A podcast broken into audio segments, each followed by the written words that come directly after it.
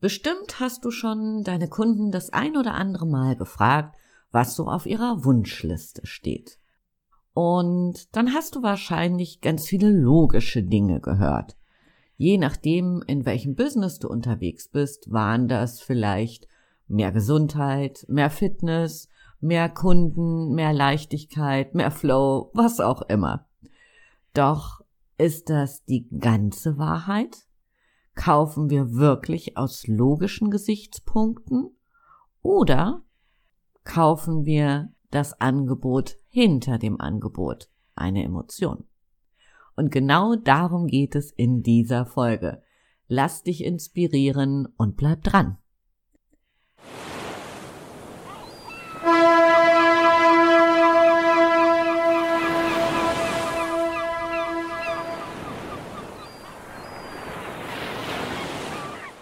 Ahoi und herzlich willkommen bei Rock Dein Business. Der Podcast für mehr Wunschkunden, mehr Geschäft und einfach mehr Zeit für dich. Klingt ein bisschen verrückt und funktioniert. Mein Name ist Andrea Weiß und ich freue mich, dass du heute wieder an Bord bist. Vielleicht hast du ja schon mal von dem Eisbergmodell gehört. Und wie bei einem echten Eisberg schaut die Spitze aus dem Wasser. Das sind rund zehn Prozent. Hier sind unsere Zahlen, Daten und Fakten beheimatet. Und die Gründe, warum wir ein Produkt oder eine Dienstleistung kaufen. Bei dem Teil, der unter der Wasseroberfläche liegt, wird es aber erst richtig spannend.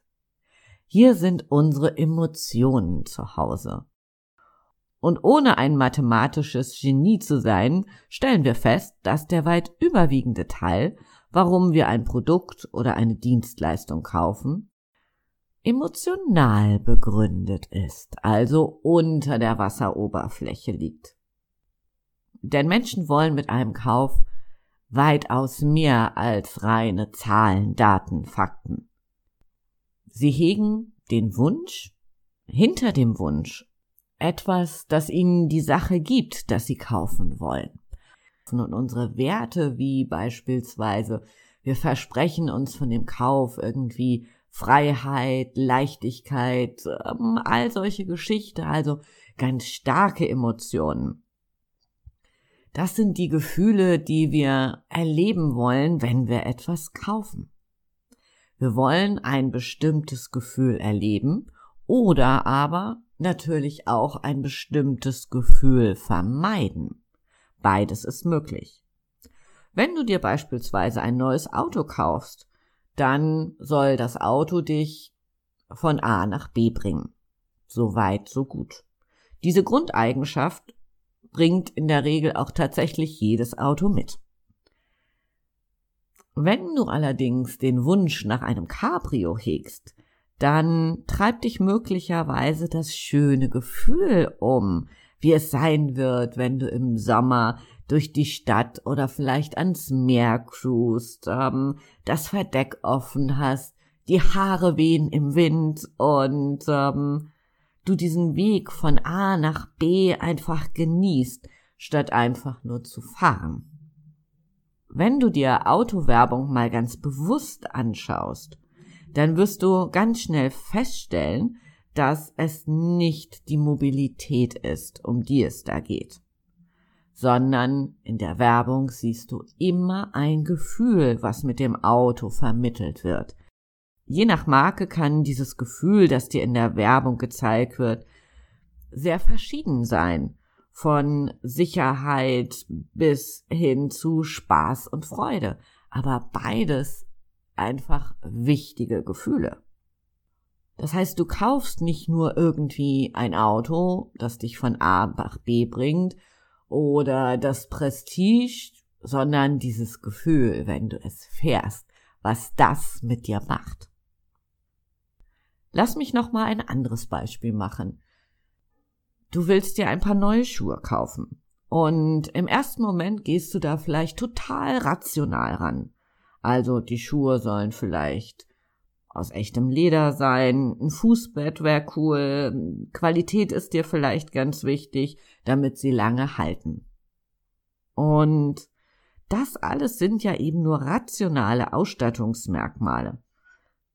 Wenn es nur um rationale Ausstattungsmerkmale gehen würde, dann könnten wir halt auch irgendwelche Schuhe kaufen, die die Dinge mitbringen, die du dir wünschst. Und dann kommt etwas ins Spiel, das nennt sich Design. Und plötzlich und unerwartet, so ähnlich wie Weihnachten, kommt dieses Design ins Spiel und dann sind viele, viele andere Dinge einfach eben nicht mehr so wichtig.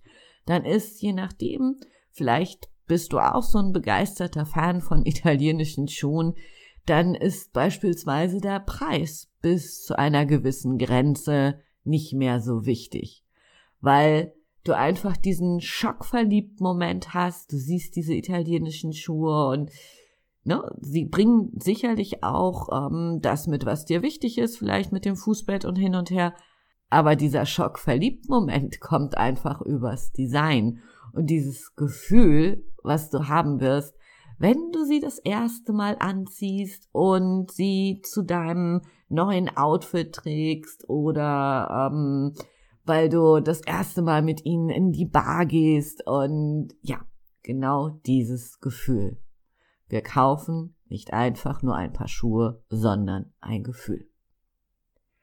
Und wenn Kunden in mein Programm kommen, mach nur noch Marketing, das funktioniert, dann kaufen sie auch nicht das Coaching, sondern diese Transformation, wie ihr Business in Zukunft einfacher läuft.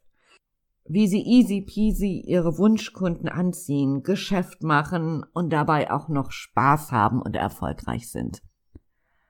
Weg von diesem Try and Error hin zu Leichtigkeit und Flow. Was verkaufst du? Die Basis ist eine Dienstleistung oder ein Produkt, das funktioniert. Eine Lösung für einen bestimmten Wunsch oder eine Herausforderung. Die spannende Frage ist, wie wird sich dein Kunde fühlen, wenn er dein Angebot gekauft hat?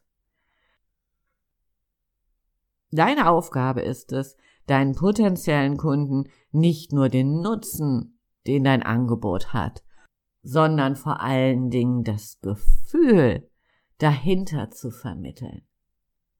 Wie werden sie sich fühlen? Was wird sich für sie verändern?